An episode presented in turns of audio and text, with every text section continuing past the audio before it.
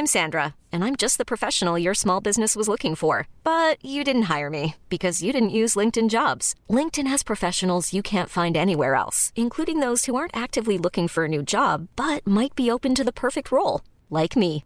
In a given month, over 70% of LinkedIn users don't visit other leading job sites. So if you're not looking on LinkedIn, you'll miss out on great candidates like Sandra. Start hiring professionals like a professional. Post your free job on linkedin.com/achieve today.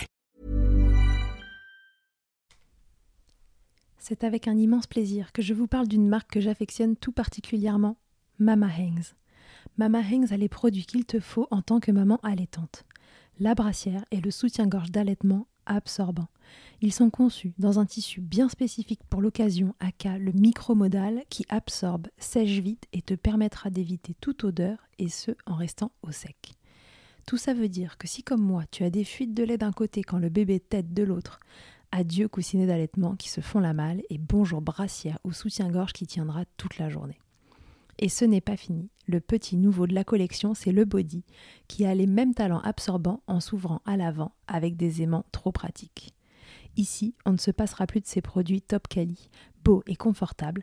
Alors merci Mama Hanks de soutenir le podcast depuis si longtemps. Et si tu veux en savoir plus, rendez-vous sur leur site mama-hanks.com et avec le code MILCHECKER, tu bénéficieras d'une jolie et rare remise de 15% sur ta commande.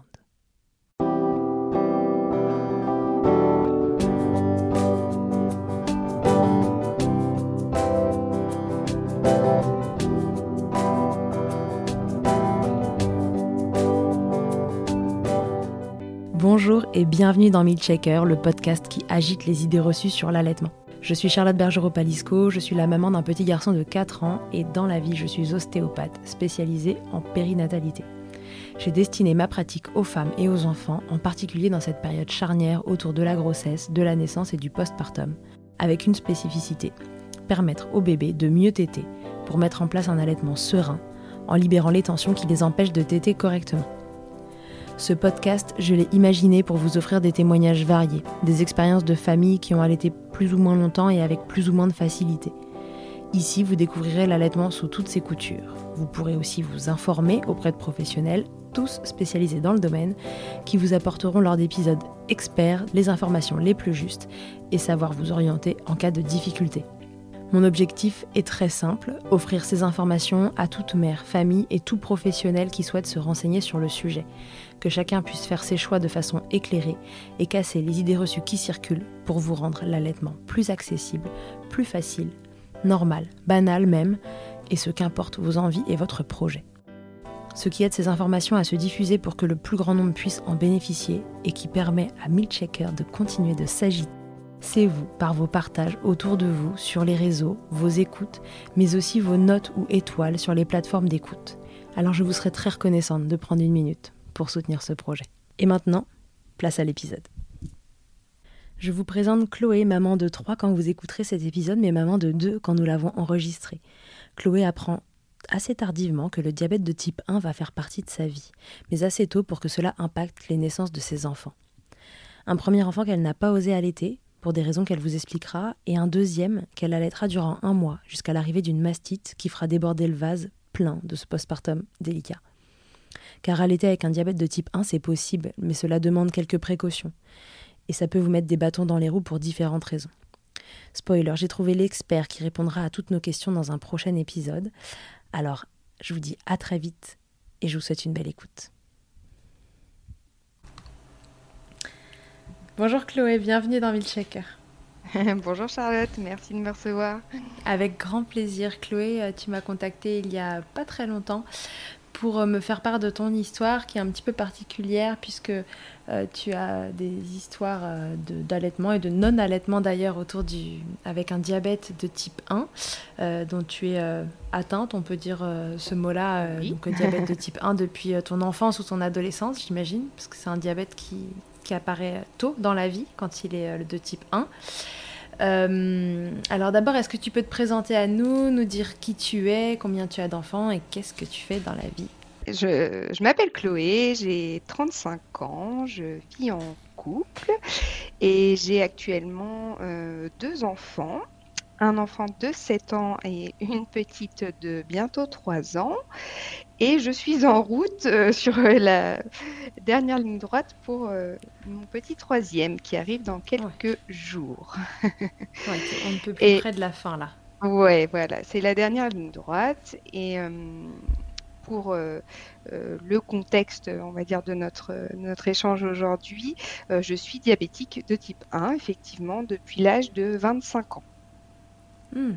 Assez tardivement, finalement. Donc assez tardivement, effectivement, euh, finalement. Euh, bon, Aujourd'hui, il y a de plus en plus de diabète de type 1 quand même qui se déclarent euh, à l'âge adulte. bon, les raisons sont diverses et le côté médical en, enquête encore de, de ce côté-là. mais effectivement, assez tardivement, donc c'est une maladie qui est arrivée tout d'un coup dans, dans ma vie, une maladie chronique hein, qui prend beaucoup de, beaucoup de place euh, dans l'esprit et, dans le corps aussi, et euh, qui arrivait avec déjà euh, des projets d'enfants avec mon, mon chéri, et du coup plein de questions qui se sont posées par rapport à la grossesse et à l'allaitement juste après. Donc tu as su que tu étais diabétique avant de démarrer ta grossesse, ta toute première grossesse. Est-ce que tout de suite tu t'es dit que tu voulais allaiter? Est-ce que c'était un projet de longue date? Comment tu voyais l'allaitement?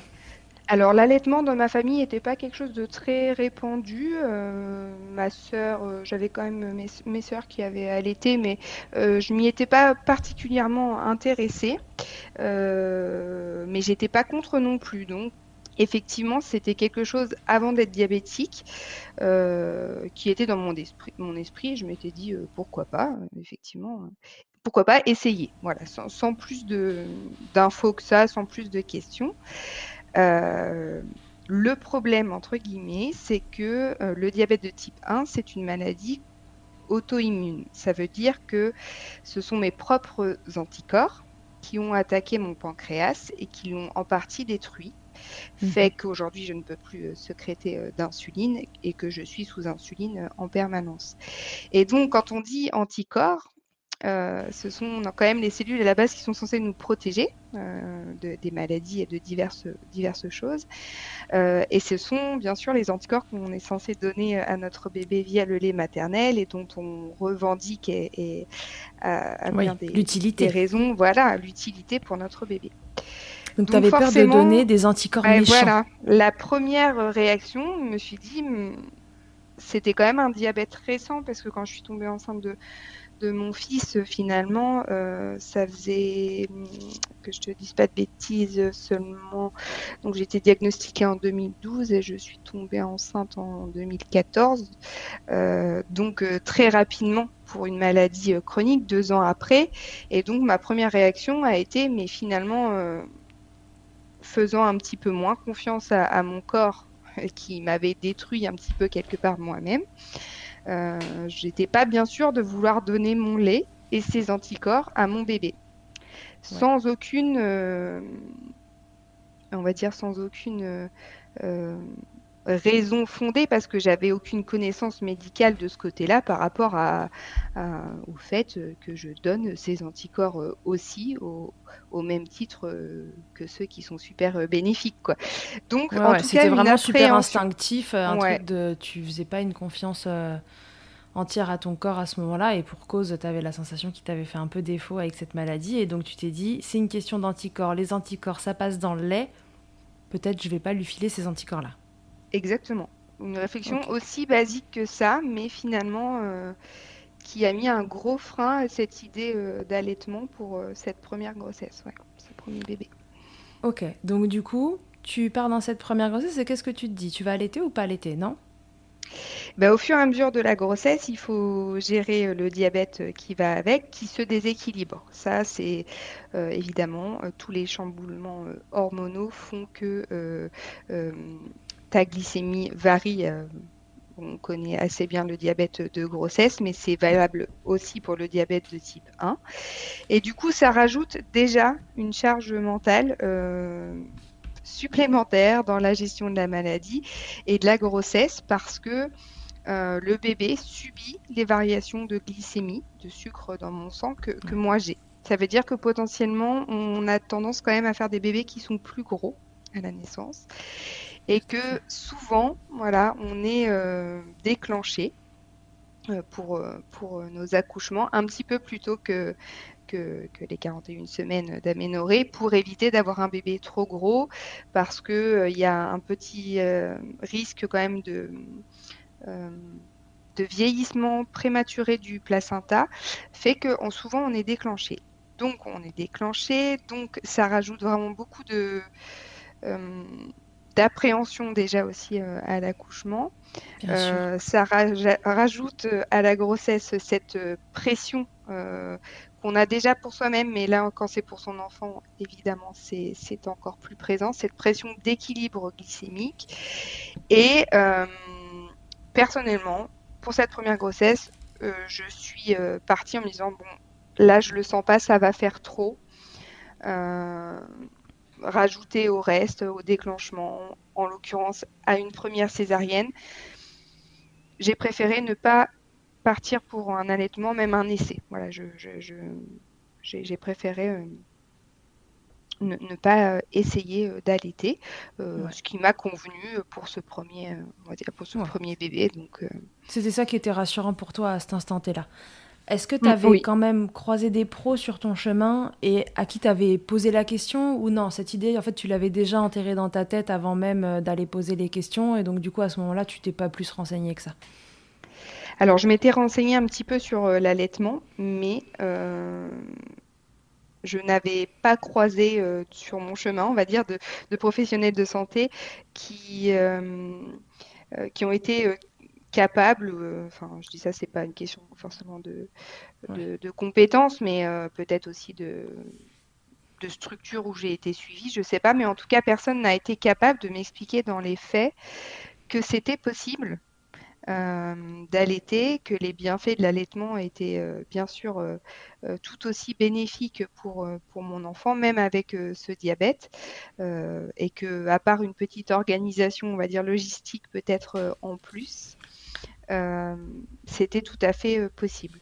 Donc effectivement, euh, j'ai pas croisé de professionnels de santé dans, dans, dans, ce projet de première grossesse et je suis partie sur un allaitement avec des préparations commerciales.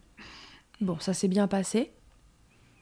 Ça s'est bien passé pour euh, mon enfant, effectivement. Euh, et pour, moi, euh, j'y ai pas trop pensé sur le coup.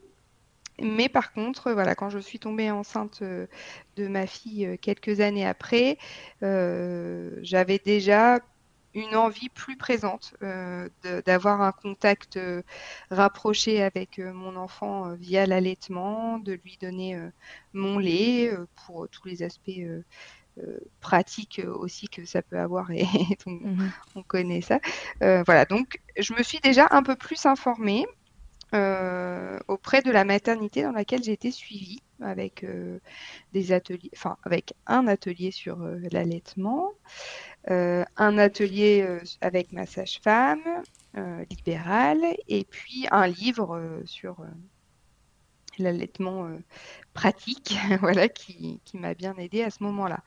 Mais toujours pas de réponse vraiment sur la partie diabète, en tout cas.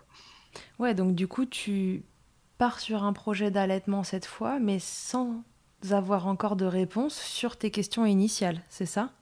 Exactement. Ok, qu'est-ce qui fait que cette fois, tu te dis, bah, je vais le faire quand même?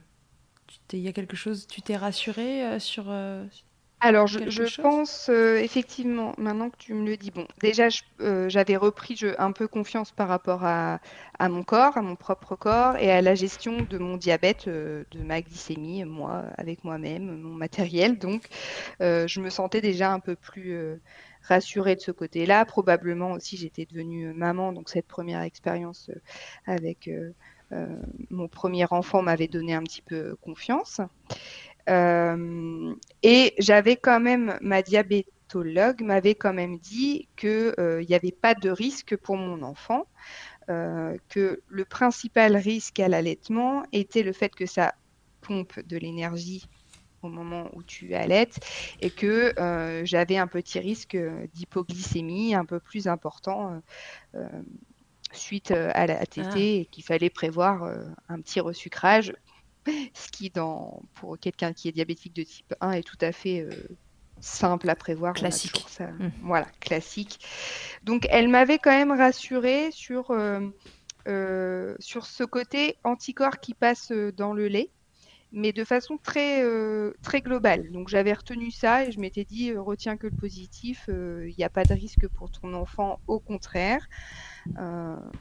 et voilà, c'est tout. Donc j'étais partie avec ce, projet d'essayer absolument, effectivement. Ouais. En tout cas, ça avait suffi à te rassurer et tu t'es dit, cette fois-ci, on va essayer. Ok, et alors, Qu'est-ce que donc bah, regrossesse Alors mm. euh, je poserai un jour, euh, j'ai pas encore trouvé, hein, soyons honnêtes, mais euh, parce que j'ai l'impression que c'est pas le des personnes qui courent les rues, mais je vais trouver un, une personne, un expert à un moment pour faire un épisode et pouvoir poser toutes ces questions-là de façon assez précise, si réponse il y a, parce que dans le fond, la science ne connaît pas encore tout sur tous les plans, l'allaitement est un sujet encore assez spécifique pour beaucoup, et peut-être que toutes les réponses seront pas là, mais je vais quand même essayer de trouver un expert qui puisse répondre euh, à un maximum. Euh, parce que se pose la question aussi, tu vois, de est-ce que vous êtes plus sujette au diabète gestationnel aussi euh, quand vous êtes diabétique de type 1 ou est-ce que le diabète de type 1, voilà, est la seule chose qui peut arriver au pancréas à ce moment-là, il n'y a pas de diabète gestationnel qui se met en route. Enfin, en tout cas, il y a plein de variations pendant la grossesse qui font que déjà, vous avez une surveillance qui est accrue. Et alors, en postpartum classique, la première fois, est-ce que tu as eu euh, des choses différentes à faire entre le postpartum où là tu vas allaiter, tu prévois les choses différemment entre ce postpartum où tu vas allaiter et ce postpartum précédent où euh, tu n'allaitais pas et que bébé était biberonné? Qu'est-ce qu'elle te dit ta diabétologue? Alors ma diabétologue, ouais, ouais, bien sûr. Premièrement ça, c'est-à-dire qu'en fait il faut euh, il y a deux choses. Il faut remettre en perspective que pendant la grossesse, quand on arrive au troisième trimestre, en général pour le la diabétique de type 1, la maman diabétique de type 1, les besoins en insuline ont vraiment, vraiment euh, augmenté. Euh, en général, ils font plus que doubler. Ça veut dire qu'on fait des gros dosages d'insuline. Euh, la première chose à faire hyper attention, et, ça, ça, va de pair avec l'allaitement, c'est-à-dire que dès le, les heures qui suivent l'accouchement, les besoins redescendent de façon euh, fulgurante, euh, pratiquement euh, au, dosage qu'on avait avant la grossesse. C'est comme les nausées. Ça reste et un jour, bam, ça s'en va après la Voilà. ça s'en va. Il faut tout remettre à plat avec ces dosages d'avant. Donc déjà, bon, ça prend un petit peu de place dans la tête. Et fatigue euh, oblige, euh, les hypoglycémies sont encore plus fréquentes, bien sûr. Ce qui veut dire que quand on doit allaiter un bébé, et ça c'est ce qui m'est typiquement arrivé la première nuit, euh, quand vous faites une hypoglycémie à 0,45 et qu'on doit en même temps allaiter son enfant en se resucrer, il y a une petite préparation psychologique et surtout un entourage à avoir. Il faut dire, il faut mieux être entouré Mmh. Euh, bien sûr, euh, idéalement par euh, le coparent, mais les professionnels de santé aussi voilà, doivent assurer aussi ce côté-là parce que ça rajoute une petite contrainte quand même quand on est dans des hypoglycémies qui peuvent être assez sévères. Euh, c'est pas qu'on n'arrive pas à réfléchir, mais disons qu'on tourne un petit peu au ralenti. Et puis voilà, il faut arriver à prendre son bébé dans de bonnes conditions. Euh, on est dans les premières euh, tétées, il faut arriver à le placer correctement. Donc c'est c'est des symptômes qui sont pas agréables à ressentir et qui du coup méritent qu'on soit un peu préparé par rapport à ça et qu'on ait bien sûr le resucrage adéquat pour vite faire passer son hypoglycémie. Euh, se sentir mieux et pouvoir allaiter euh, son bébé euh, comme, on, comme on le veut. Ok, donc du coup, ton bébé arrive. Oui. Mon bébé arrive. Par césarienne. Par césarienne. Par césarienne déjà, ouais. Ok. c'est ta première césarienne du coup à ce moment-là? Non, du coup c'est la deuxième déjà. D'accord, c'est la deuxième. Mm. Donc ton bébé arrive par césarienne comme le premier. Mm. Du coup, tu es séparée au démarrage euh, Voilà, première chose, malheureusement, euh, à cette époque, parce que là, j'ai l'espoir que ça ait changé, mais effectivement, salle de réveil complètement euh, commune avec, avec d'autres d'autres pathologies, si je peux dire ça comme ça, ou d'autres opérations. Donc, euh, on m'avait proposé de tirer mon colostrum quand même avant, mais c'est mhm. papa qui a eu bébé en peau à peau pendant au moins trois heures, qui lui a donné ce colostrum pendant que je trépignais d'impatience de rencontrer ma fille et de pouvoir moi-même faire ce pot à pot qui, on sait, euh, est quand même aussi super important euh, pour la mise en place de l'allaitement.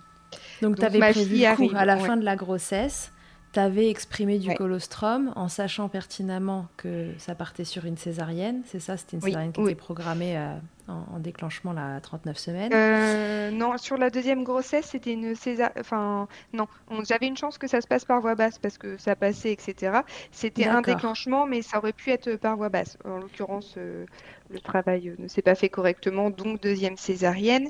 Et j'ai exprimé mon colostrum juste avant la, césarienne. Je l'ai fait directement à la maternité, on me l'a proposé. On te l'a proposé, ok, super. Donc déjà une maternité où quand même euh, il y a deux, trois, il y a deux, trois notions d'allaitement pour qu'on te le propose euh, systématiquement comme ça avant une césarienne, donc super. Papa donne le colostrum, et puis au mhm. moment où tu retrouves euh, ton bébé, comment, comment ça démarre cet allaitement sur fond de diabète de type 1 qui doit se réguler lui-même en postpartum? Alors ça démarre plutôt bien parce que j'ai eu la chance quand même d'avoir euh, euh, des sages-femmes euh, tout à fait agréables et, sympathiques pour m'aider à mettre ma fille au sein quand je dis ça, c'est que euh, vraiment les premières heures, on va dire même les deux premiers jours, en ce qui me concerne la césarienne, euh, on n'est même pas capable, on est d'accord, de prendre son bébé euh, et de le reposer dans le berceau toute seule. Donc on est quand même bien assisté pour mettre son bébé au sein le plus souvent possible. Donc j'ai la chance d'être bien entourée. Papa aussi est, là pour m'aider. Et malgré la césarienne, la montée de lait se fait très bien beaucoup, même euh, assez vite, à J3, euh, voilà, une belle montée de lait euh, tout de suite. Donc, donc ça part bien. Ma fille a l'air de bien téter. elle est, elle, c'était pas un petit bébé, donc elle avait de la force, etc. C'était, ça part bien. Ça part bien les, les deux, trois premiers jours. Comme quoi, parfois, même avec une césarienne, la montée de lait, elle se fait dans mm. un timing tout à fait classique. Oui, tout à fait c'est possible. et donc après, les choses se gâtent un petit peu euh, au moment de la montée de lait, qui est un peu douloureuse. Euh, avec le recul, je me rends compte qu'effectivement, j'ai eu, euh, beaucoup de lait. j'ai été toujours dans cette phase d'hypoglycémie post-accouchement. et les premières douleurs arrivent des premières douleurs à la mise au sein euh, arrivent, euh, malgré le fait qu'on me dise que ma fille euh, soit tout à fait bien positionnée.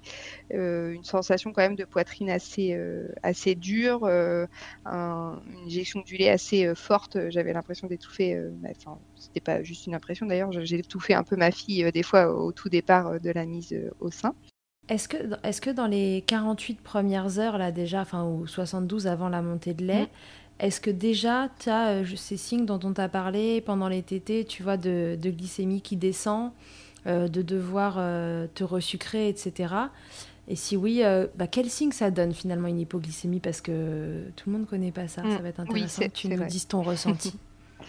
Alors la réponse est oui. Clairement, j'ai fait beaucoup d'hypoglycémie et les symptômes sont différents selon les personnes, mais globalement, euh, impression euh, un petit peu de, sueur froide, de, baisse d'énergie euh, plus, plus, plus, parce que j'entends bien que on est tout en baisse d'énergie à ce moment-là, des petits tremblements, voilà, un, des symptômes qu'on connaît effectivement dans le diabète de type 1, un peu des fois du mal à trouver ces mots, ça, ça, ça peut revenir aussi.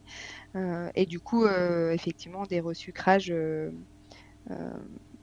multiples, fréquents, pour faire remonter sa glycémie. Parce que si on ne se resucre pas, qu'est-ce qui se passe? On fait une sorte de malaise? On peut faire des malaises, effectivement. Après, la pire, on va dire, situation, on peut aller jusqu'au coma hypoglycémique quand on est diabétique de type 1, normalement, on sait le, gérer, bien sûr, avant ça. Et on a toujours du sucre euh, dans son sac. Euh. Voilà, mais de façon pratique, la petite compote qu'on a habituellement à la maternité peut être posée sur une table qui est un peu trop loin à 3 heures du matin. On peut pas se lever parce qu'on est en mode césarienne. Bah voilà, c'est il faut aussi être préparé à, accepter de demander peut-être plus d'aide. Euh, mm. appeler les, sages-femmes la nuit pour, bah voilà, pour juste récupérer la compote parce qu'on est en hypoglycémie et que, et que c'est le moment de se resucrer et d'allaiter son bébé.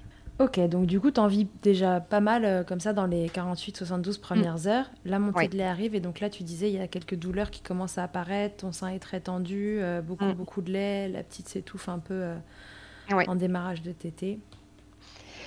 Voilà, jusqu'à une nuit, alors je crois que ça c'était à J4 où Vraiment, les douleurs sont importantes euh, pour moi, la fatigue, euh, bien sûr, les émotions, tout ça.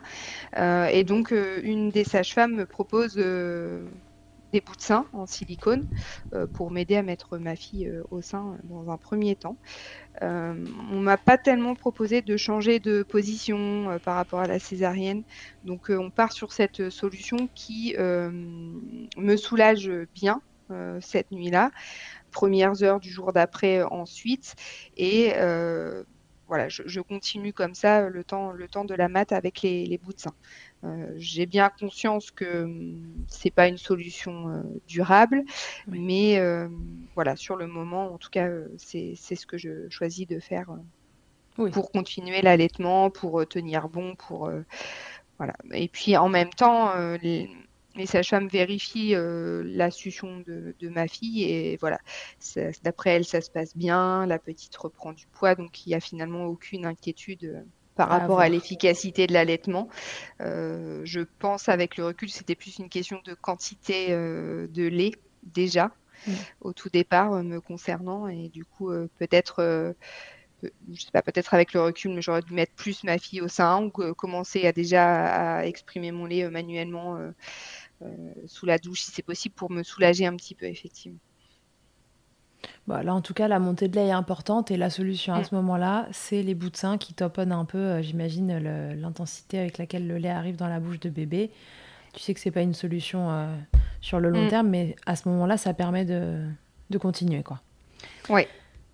Tu restes comme ça jusqu'à la fin de la mater. Après, tu rentres mm. à la maison. Comment tu te sens à cette période-là? Est-ce que tu es, rassurée par rapport à ton diabète? Tu fais beaucoup de variations, ça t'inquiète un peu?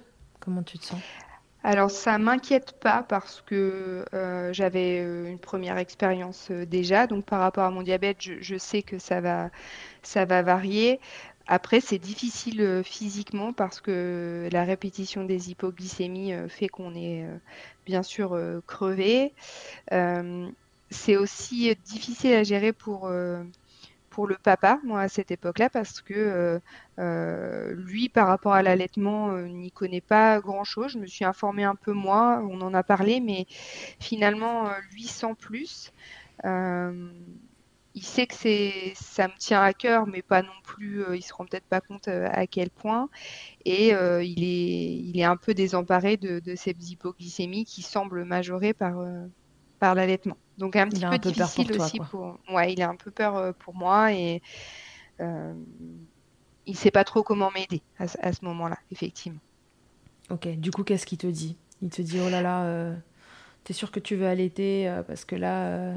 Quand même, Au début, il dit rien, il, hmm. me laisse, il me laisse faire. Euh, bon, les premiers jours, la sage-femme passe, tout ça, ma fille, elle continue de prendre du poids. Euh, j'arrive à me défaire un petit peu euh, des, bouts de sein. J'arrive à la remettre au sein sans, les bouts de sein en silicone. après, les premières questions par rapport à l'allaitement aussi arrivent, c'est-à-dire que ma fille bah, demande euh, énormément le sein, semble euh, bien sûr avoir des tétés euh, nutritives, mais aussi des tétés voilà, juste de confort, de câlin. Et ça, j'étais peut-être pas non plus assez préparée. Fait que cumulé au diabète, voilà, j'ai toujours une petite interrogation dans ma tête de me dire waouh ça a l'air quand même ça a l'air quand même compliqué. Euh, et en plus du diabète, est-ce que ça fait pas trop à ce moment-là? Ça, ça devient un peu une charge euh, supplémentaire euh, que, avec la fatigue et tout ça, euh, tu as un peu de mal à, gérer, c'est ça? Un peu de mal à gérer. Et puis, malheureusement, dans les jours qui ont suivi, ça, ça, ça s'est aggravé au niveau des douleurs. Donc, les douleurs sont, sont revenues. L'engorgement est arrivé. Aïe. Et voilà, donc aïe. Là-dessus, pas hyper bien entouré euh, de mon côté, c'est-à-dire que j'ai pas, j'avais pas vraiment les ressources, je veux dire ni familiales ni professionnelles pour me dire euh, comment euh, désengorger. Alors j'ai quand même loué un Hey, it's Danny Pellegrino from Everything Iconic. Ready to upgrade your style game without blowing your budget? Check out Quince. They've got all the good stuff, shirts and polos, activewear and fine leather goods all at 50 to 80% less than other high-end brands. And the best part? They're all about safe, ethical, and responsible manufacturing. Get that luxury vibe without the luxury price tag. Hit up quince.com slash upgrade for free shipping and 365-day returns on your next order. That's quince.com slash upgrade. Et Mama Hanks ne s'arrête pas là. Si tu as envie, une fois la tétée finie, de garder ton bébé tout contre toi en ayant les mains libres, laisse-moi te parler de leur porte-bébé Carry Pack. Je suis une fervente adepte des écharpes de portage, mais l'ostéopathe que je suis sait que leur mise en place peut parfois vous freiner, vous ou votre moitié. Mais aussi ô combien le portage peut être indispensable pour certains bébés. Chez Mama Hanks, pas de compromis. Le porte-bébé Carry Pack est en fait un vêtement confortable que tu enfiles comme un t-shirt et dans lequel ton bébé va pouvoir venir se lever, tout en respectant sa position physiologique, l'enroulement de sa colonne, l'écartement de ses hanches, ainsi que le dégagement de ses voies respiratoires, grâce à des systèmes de serrage des pans de tissu. Ce tissu, justement, il est tout doux. En coton bio, certifié GOTS, le tout est dessiné à Biarritz et fabriqué au Portugal. Tu pourras l'utiliser de la naissance jusqu'aux 10 kg de ton bébé, de quoi t'assurer un certain nombre de câlins collés serrés. Ici, on n'a utilisé que ça pour bébé numéro 2. Pour toutes les infos, tutoriels et découvrir leur gamme de vêtements de portage, ça se passe toujours sur le site mama-hangs.com et tout pareil, avec le code MILCHECKER, tu bénéficieras d'une remise exceptionnelle de 15% un tirelet. J'ai essayé de, désengorger, mais a priori, ça n'a pas suffi puisque euh, une nuit, euh, voilà, donc là, on est quand même à, distance un petit peu, à 15 jours après, euh, je pense, mon retour à la maison, mais une nuit, je, me réveille avec des, des sueurs froides, de la fièvre à 40, des courbatures partout. Ouais, et là, c'est pas une hypoglycémie. Voilà, là, c'est pas une hypoglycémie. J'ai les seins euh, hyper euh, douloureux. Euh, J'arrive pas à mettre ma fille euh, au sein. Est-ce que ton engorgement, en fait, n'avait jamais vraiment lâché Je pense que c'est ça. Ouais. ça a duré combien de temps cette phase d'engorgement?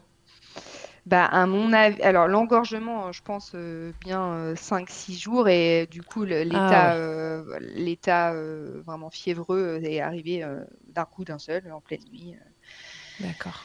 Bien sûr, on rappelle que l'engorgement, on essaie de ne pas le faire durer plus de 48 heures. Si ça dure plus de 48 heures, il faut que vous consultiez. Quand ça traîne, ce canal qui ne s'est pas vidé va finir par s'inflammer ou s'infecter. Euh, voilà, ou les deux. Donc 48 euh, heures les engorgements, on le répétera, mm. je pense jamais assez, mais le sein qui est dur, c'est pas grave, mais si ça se vide pas et que ça dure plus de deux jours, on fonce consulter. Vas-y, tu peux continuer. L'état inflammatoire, comme tu l'as dit, est arrivé bien sûr un week-end en pleine ah, bah. Euh, avec le, quotidien aussi euh, euh, de papa, du, de mon fils. Il fallait faire des choses, etc. Et je me retrouve un petit peu toute seule dans mon lit, hein, parce que j'avais vraiment du mal à me lever, avec un diabète complètement déséquilibré. Donc là, on parle plus justement d'hypoglycémie, mais on parle d'hyperglycémie, parce que dans le diabète de type 1, il faut savoir un simple rhume hein, peut déséquilibrer un, diabète temporairement et ah. faire des hypoglycémies. Donc là, cet état inflammatoire fiévreux euh, qu'aujourd'hui, bah, grâce à mes checkers, j'ai compris ce que c'était, mais euh, j'étais complètement euh, perdue, désemparée. j'ai juste passé un coup de fil à mon médecin traitant qui lui-même savait pas très bien quoi me dire, et donc je me retrouve fatiguée, douloureuse, fiévreuse et avec un diabète au plafond. Ouais, c'est la totale. T'as ta mastite, mais tu sais pas ce que c'est. T'as ton diabète qui part en cacahuète. T'as de la fièvre, tu sais pas ce que t'as. ok, ça va Exactement. Là, je, là, je perds pied. Oui, je perds pied, je me dis, euh, je me dis c'est trop dur. à ce moment-là, je me dis, euh, je me dis ça vaut pas le coup. Les, les, et puis t'as pas en face de toi un professionnel de santé qui te dit, mm. ok, alors ça doit être ça. Euh, voilà les options qui s'offrent à vous, dont celle en effet d'arrêter l'allaitement si c'est trop mm. compliqué, etc. Mais t'as pas quelqu'un en face qui te donne toutes les options et qui va te soutenir dans celle que tu choisis, quoi.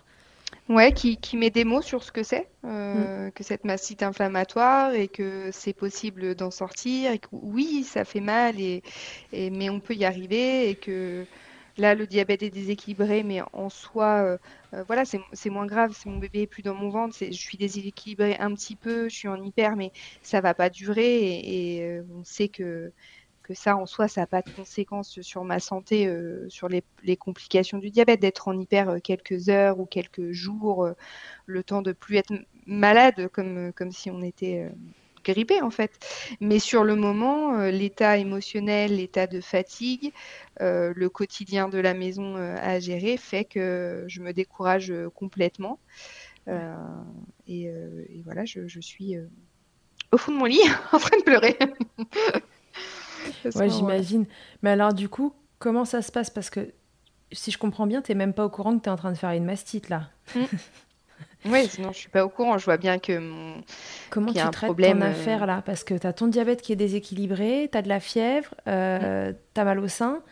À ce moment-là, du coup, comment tu la traites cette mastite? Personne s'en occupe? Qu'est-ce qui se passe? C'est quoi la suite? Eh ben, pour être tout à fait honnête avec, toi, je, m'en souviens à peine. C'est-à-dire que euh, je me rappelle qu'on a pris la décision. Euh, je me dis mon Dieu pour ma fille euh, quelle horreur mais en fait d'arrêter hein, voilà du jour au lendemain on s'est dit bon voilà ça fait que ça fait que trois semaines on va la passer au biberon. De toute façon, il n'y a pas le choix, j'arrive pas à la mettre euh, au sein. Et puis, euh, en fait, ce qui s'est passé, c'est que dans les jours qui ont suivi, bah, j'ai tiré, j'ai désengorgé et j'ai sevré ma fille en, quelques jours avec des pleurs à chaque fois que je lui donnais un biberon. S'en est suivi voilà, un petit état de déprime me concernant.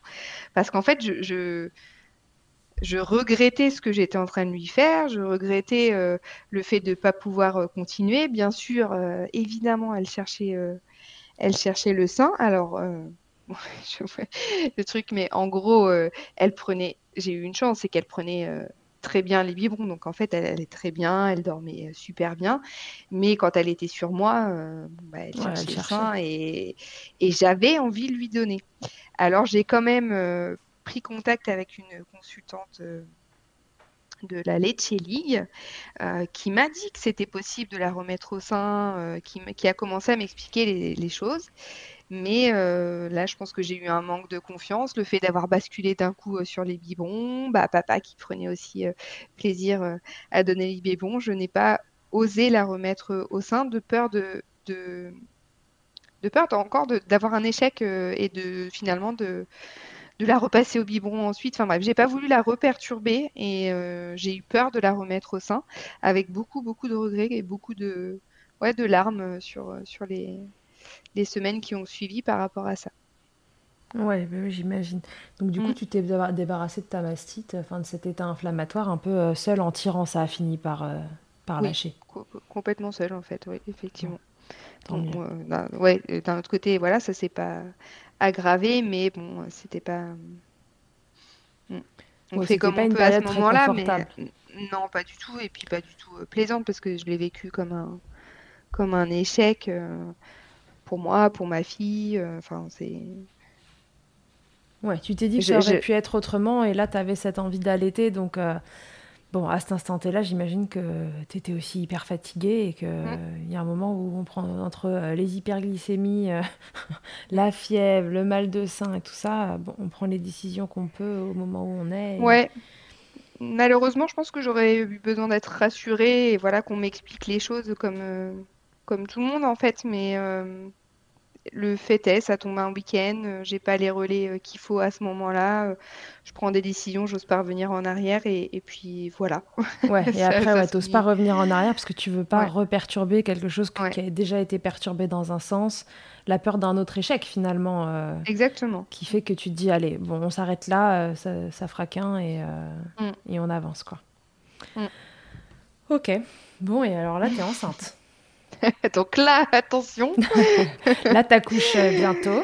Euh, là, j'accouche, euh, oui, très bientôt. donc là, déjà, je. C'est quoi le projet là? Bon, déjà, on part sur une troisième césarienne, j'imagine. oui, bien sûr, le projet, c'est la césarienne programmé là que, je me déclenche seule ou pas, euh, ce sera une césarienne euh, quoi qu'il arrive. Euh, bonne nouvelle, les choses ont évolué aussi dans la maternité, donc normalement je pourrais avoir mon bébé en peau à peau directement après la césarienne, donc ça déjà super nouvelle. Et puis plus d'informations en amont. donc, T'as écouté bien sûr en entier j'ai bah, pas en entier, mais ma foi, j'ai beaucoup écouté Meat Checker et merci Charlotte parce que j'ai pu euh, écouter ouais, différents euh, sujets. Alors bien sûr euh, sur l'allaitement évidemment, mais sur des sujets un peu plus plus larges, c'était super chouette. J'ai pris le temps voilà de pendant mes petites marches quotidiennes d'écouter euh, Checker, ça c'était top. Et puis euh, du coup, je me suis euh, mis en contact avec une consultante euh, IBCLC qui, est pas loin de chez moi. bah, j'ai eu la chance de découvrir une naturopathe pas loin non plus. au cas où j'en ai besoin. bien sûr, la sage-femme de la maternité est au courant de, mon projet. Voilà, enfin, en tout cas, en termes de professionnels de santé, ostéopathe, chiropractrice, j'ai les relais qui sont prêts. C'est bon, tu as, fait ton entourage euh, médical et paramédical en tout voilà. J'ai en tout cas plus d'informations et plus conscience des, de ces complications qui sont, ma foi, pas, pas rares, qui sont possible, bien sûr, euh, à passer. J'ai déjà des réponses, euh, bah, la preuve que je n'avais pas avant, des mots sur les choses qui me sont euh, arrivées. Et donc, je pense une, confiance plus importante par rapport, par rapport à mon projet. Et une conscience aussi que voilà, ça sera un nouveau couple bébé-maman, donc il peut encore se passer plein de choses sur lesquelles je ne suis pas préparée. Mais j'ai moins peur par rapport à mon diabète euh, aussi, je sais que voilà, ça va être euh, encore une phase de, déséquilibre, mais je suis plus prête, en tout cas. En amont, ça, je me sens beaucoup mieux euh, préparée. Dans le meilleur des mondes, ça ressemblerait à quoi l'allaitement, du coup? En durée et tout ça Est-ce que as, tu as un projet allaitement ou... En termes de durée, j'ai pas de, j'ai pas de projet. Hum, vraiment, c'est si pour moi le projet allaitement idéal aujourd'hui, c'est un projet allaitement euh, sans douleur. C'est ce qui me revient, je pense, de par euh, mon expérience. Euh, et après, on verra. tu te laisses porter. Tu vas voir comment ça se passe. Oui, oui, je me laisse porter. voilà, tout ce que je souhaite, c'est un bébé qui aille, qui aille bien, qui t'aide bien, et, moi qui le, voilà, un allaitement serein.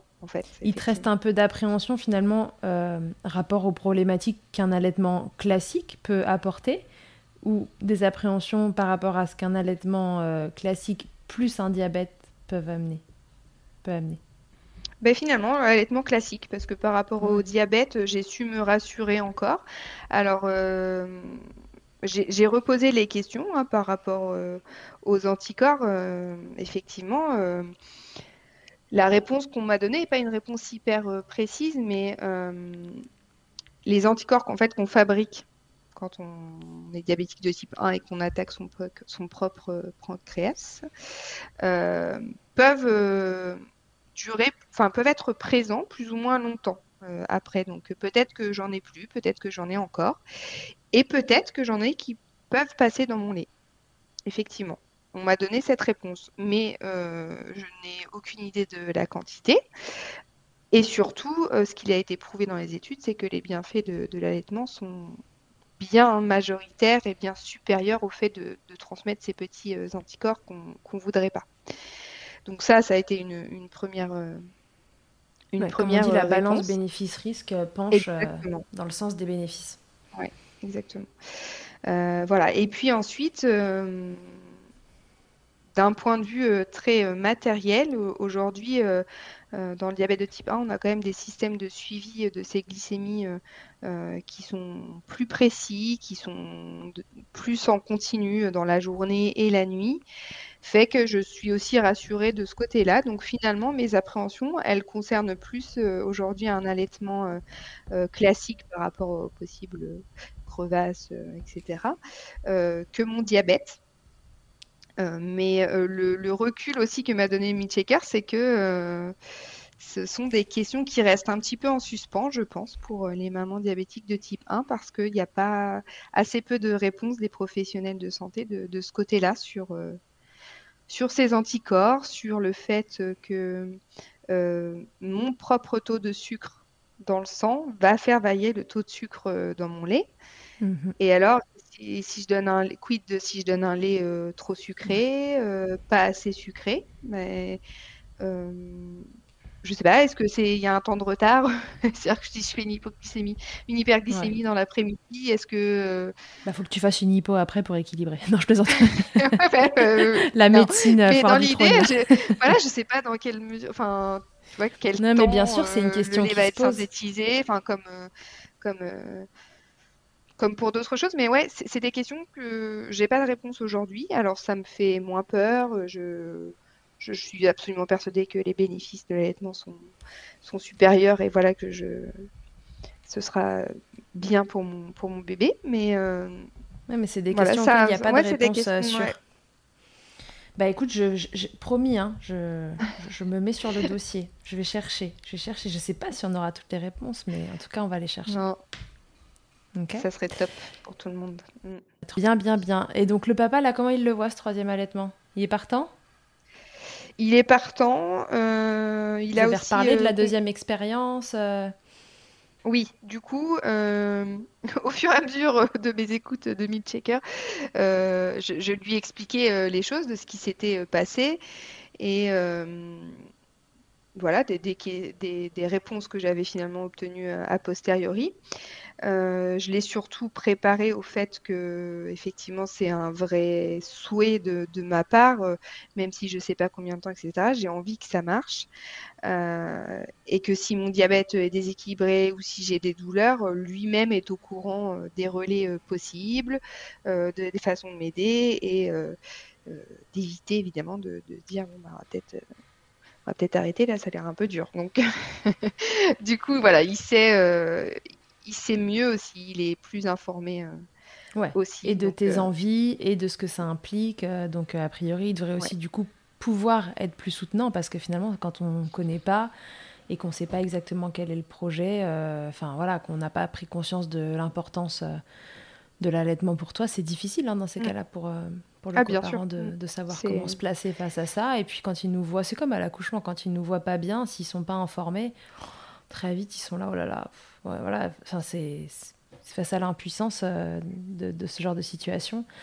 Si la solution euh, peut être euh, la plus rapide possible, ils prennent plutôt oui, cette puis en, en, l'occurrence, pour ma fille, c'est pas lui qui m'a dit arrête, c'est lui et moi. Donc, bien sûr, là, il m'a pas contredit en ce sens, parce que c'est moi-même qui ai trouvé ça, qui ai perdu pied à ce moment-là. donc, de toute manière, il n'aurait pas pu aller dans un autre sens, puisqu'on allait dans le même sens de l'arrêt euh, de l'allaitement. Quand, ouais. Mm.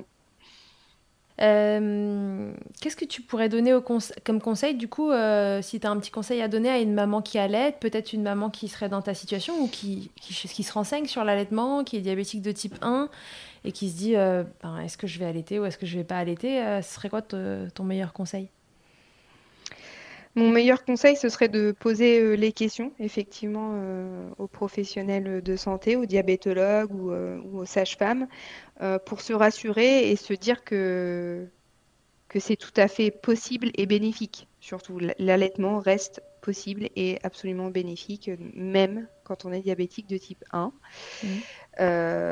et le deuxième conseil, ce serait d'autant mieux se préparer voilà, aux variations de glycémie qui arrivent après l'accouchement et qui peuvent être quand même assez violentes et qui vont se rajouter bien sûr à, toutes les questions qui vont se poser au départ. Donc d'être prête de le savoir et d'avoir euh, ces petits resucrages euh, toujours euh, à portée de main, en plus de son petit matériel mm. de son bébé et, et de ses seins. Voilà. Ça fait un sac à langer qui commence à exploser là. Hein. Ouais, exactement. le matos pour bébé, le sucre, l'appareil. ouais, mais c'est aussi l'occasion de se faire plaisir, on peut le voir. comme, ouais, carrément. voilà, comme un moment où et ben, on a le droit de manger un petit truc euh, sucré euh, qu'on aime bien. Euh, donc c'est aussi l'occasion, bah, voilà, avant, avant l'accouchement, de, de, se trouver ce qui nous convient. Donc bien sûr du sucre, mais aussi des, des choses hein, riches en fer et tout ça pour nous remonter, nous requinquer. Mais du en coup, chocapic, voilà. chocapic et Nutella autorisé quoi. ouais, c'est en tant que diabétique de type 1, je peux pas dire ça, mais du coup, ça, ça remonte vite, mais ça redescend vite aussi derrière. Mais ouais, ça redescend trop vite. Qu'est-ce que c'est d'ailleurs un bon resucrage? Ouais, bah un bon resucrage, c'est un resucrage qui effectivement fait remonter assez vite la glycémie. Donc ça, c'est certain qu'il faut du sucre rapide, mais c'est aussi un resucrage qui dure dans le temps. Euh, qui ne fait pas juste un pic et derrière euh, qui retombe instantanément. C'est-à-dire qu'on après avec deux choses, un truc rapide pour que ça revienne vite et un truc plus lent pour que... Normalement, oui, effectivement. Mm. Après, chaque, euh, chaque personne diabétique de type 1 est unique en son genre et a déjà normalement ses petits resucrages habituels, donc je ne vais pas vraiment donner de, de conseils par rapport à ça, mais par rapport à la glycémie, effectivement, il faut à la fois remonter assez vite et que ça dure un petit peu dans le temps. Ouais, et maintenir. Donc voilà, pas de Nutella toute la journée non plus. Non, c'est pas une bonne idée. Non, non, Mais quoi qu'il arrive, que vous soyez diabétique ou non, le Nutella n'est pas une bonne idée. Désolée pour Ferrero, chez qui je n'ai bien sûr aucune action. Euh, bien, bien, bien. Euh, Chloé, est-ce que tu penses que tu nous as tout dit au sujet de, de tes expériences et euh, liées au diabète de type 1 bah, je me reposais aussi une, question euh, par rapport à ce qu'on s'était dit. Euh, je parlais bien sûr des anticorps, mais finalement en écoutant aussi euh, Checker et les histoires de, de candidose, je me suis aussi dit que le terrain plus sucré, je me suis posé la question, voilà, si le terrain plus sucré euh, de base chez nous était aussi un terrain favorable euh, à ça. Ça, c'est une question peut-être à poser aussi. Bonne question, je la poserai à l'expert. Ah, ouais, parce que je. Parce que tu vois, en disant Nutella, Ferrero, Chocapic et tout ça, je me suis dit, bon, bah, faut pas se choper une candidose dans la foulée parce que sinon. Quand j'ai entendu euh, ça, je me suis dit, tiens, c'est vrai que finalement. Euh, ouais, eh ben, c'est une question que je poserais euh, à l'expert terrain sucré. Est-ce qu'il y a plus de risques de candidose voilà. Très bien. Et eh ben, écoute, j'ai ma petite liste de questions. J'ai du boulot. Merci Chloé d'être passée par là. Franchement, j'espère qu'on trouvera des, des réponses factuel. Bien sûr, on en trouvera au moins une partie. Ouais, je pense, oui. Et si ça peut. Bah, je pense que chaque expérience, encore une fois, est unique, hein, comme, euh, comme on le dit, mais euh, c'est pareil de, de, se mettre en relation peut-être avec euh, d'autres mamans diabétiques de type 1 qui sont passées par là. Mhm. Je pense que ça peut être super utile, donc il faut au moins en parler. se demander s'il y a des groupes mm. qui existent sur ce mm. sujet-là. Tout à fait.